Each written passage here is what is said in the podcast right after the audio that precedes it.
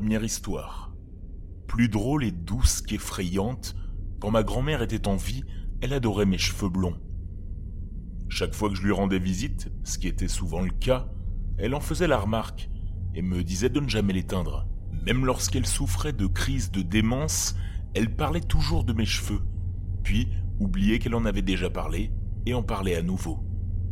Je pense que c'est parce que, lorsqu'elle était jeune, ses cheveux étaient également blonds. Son père l'appelait même Blondie à cause de cela. Il y a quelques années, j'ai coloré mes cheveux en rouge vif. Sachant qu'elle ne serait pas fan, je lui ai dit par téléphone. Le silence. Je pouvais sentir sa déception. Elle est très réservée, mais elle m'aimait, et elle ne voulait rien dire qui puisse me blesser. Ma tante qui était là, avec elle, m'a dit qu'elle m'aimait, quelle que soit mon apparence. Après quelques mois, je suis redevenue blonde, et je pense qu'elle a tout oublié.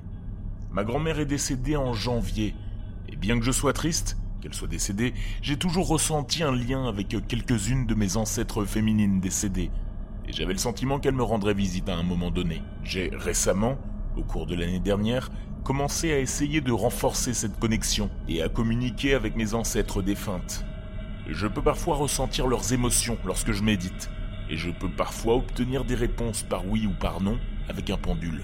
Quelques mois après le décès de ma grand-mère, j'éteins mes cheveux en rose fluo et je me suis fait une coupe de cheveux radicale. Ce jour-là, j'ai décidé d'essayer de communiquer à nouveau avec les esprits. Et à la seconde où je me suis assise, j'ai senti une vague de déception me frapper et une caresse sur mes cheveux. Aucune fenêtre n'était ouverte et mon climatiseur était éteint. Je ne peux donc pas l'expliquer. Bien que je sois croyante, je suis sceptique. Je ne pense pas immédiatement à un fantôme lorsque quelque chose se produit. Quelqu'un avait touché ma tête, et j'étais pourtant seule à la maison. C'était la première fois qu'un fantôme me touchait, et j'étais si heureuse de sentir ma grand-mère si peu de temps après sa mort.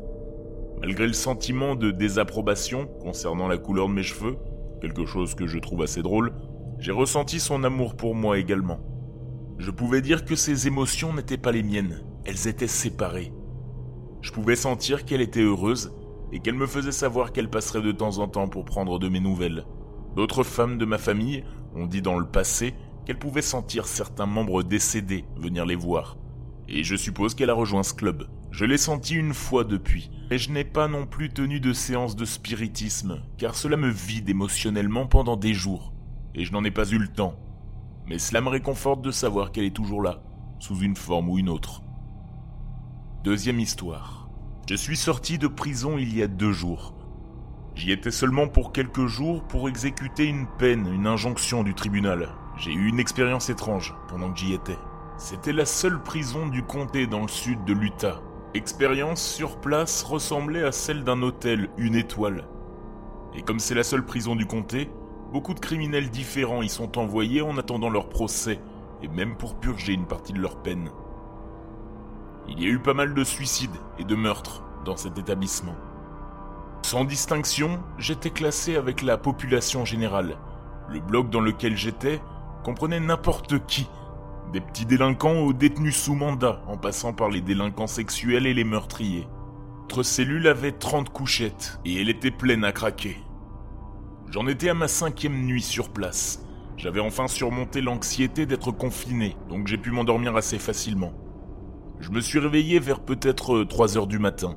Du moins, je pense que j'étais réveillé. J'avais l'impression d'être dans un rêve, mais ça semblait si réel. J'ai vu une brume sombre flottant autour de ma cellule. J'étais frigorifié. Tout le monde autour de moi était endormi.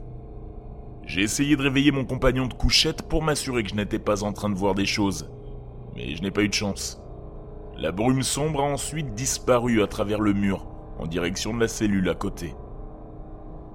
Moins de dix secondes après, j'ai vu un détenu tourner en rond dans la cellule. Et ce n'était pas un détenu que je reconnaissais, non. J'ai essayé de communiquer avec la silhouette que je voyais, mais je n'ai reçu aucune réponse. J'étais complètement gelé et terrifié. Je suis resté éveillé le reste du temps jusqu'au petit déjeuner. Je n'ai pas revu le détenu qui marchait au milieu de la nuit. J'ai eu de nombreuses expériences de visions, de choses comme ça, n'ont pas vraiment de sens. Mais celle-ci m'a vraiment touché. Troisième histoire. Cela s'est passé en avril 1976. Je suis né en 1986, donc ce n'est pas une expérience que j'ai directement vécue. Elle m'a été racontée. Cependant, tous les personnages de cette histoire sont des membres de ma famille, certains plus proches que d'autres, et ont confirmé que cela s'est soi-disant réellement passé. Je m'excuse si cet article est posté dans la mauvaise section. Je suis un peu nouveau sur Reddit. Bref, ma famille à l'époque vivait dans la région de Charlotte, dans le Tennessee. Elle voyageait sur l'autoroute 49 pour rendre visite à quelqu'un à Ashland City, à environ une demi-heure de route. Je ne suis pas sûr de l'heure exacte de la journée, mais il faisait jour dehors. Dans la voiture se trouvaient six personnes. À l'avant, ma mère, son mari et ma deuxième sœur aînée. Sur la banquette arrière, il y avait ma tante, son mari et ma sœur aînée. À environ un tiers du trajet sur l'autoroute, tout le monde dans la voiture ne pouvait soudainement plus voir. Leur vision était juste comme une lumière blanche brillante. Il n'y avait pas d'autres voitures près d'eux sur la route. Il n'y avait aucun bruit qui allait avec, juste la lumière. Ma sœur se souvient avoir mis sa main devant son visage et ne pas avoir pu la voir. Tout le monde pouvait encore entendre le moteur de la voiture tourner et sentir la voiture bouger. Ma mère dit avoir tendu la main à ma sœur sur le siège avant, tandis que ma tante dit avoir posé sa main sur ma sœur sur le siège arrière. Bizarrement, personne n'a ressenti le besoin de crier. Ils sont restés assis, en silence. Après quelques minutes, la lumière s'est éteinte pour tout le monde en même temps. Ils étaient toujours sur la route, la voiture bougeait, mais ma mère affirme qu'elle était au même endroit que lorsque la lumière a commencé. Ils n'ont jamais entendu son mari freiner, et il prétend qu'il n'a jamais essayé de s'arrêter, qu'il avait tellement peur qu'il a simplement continué de conduire.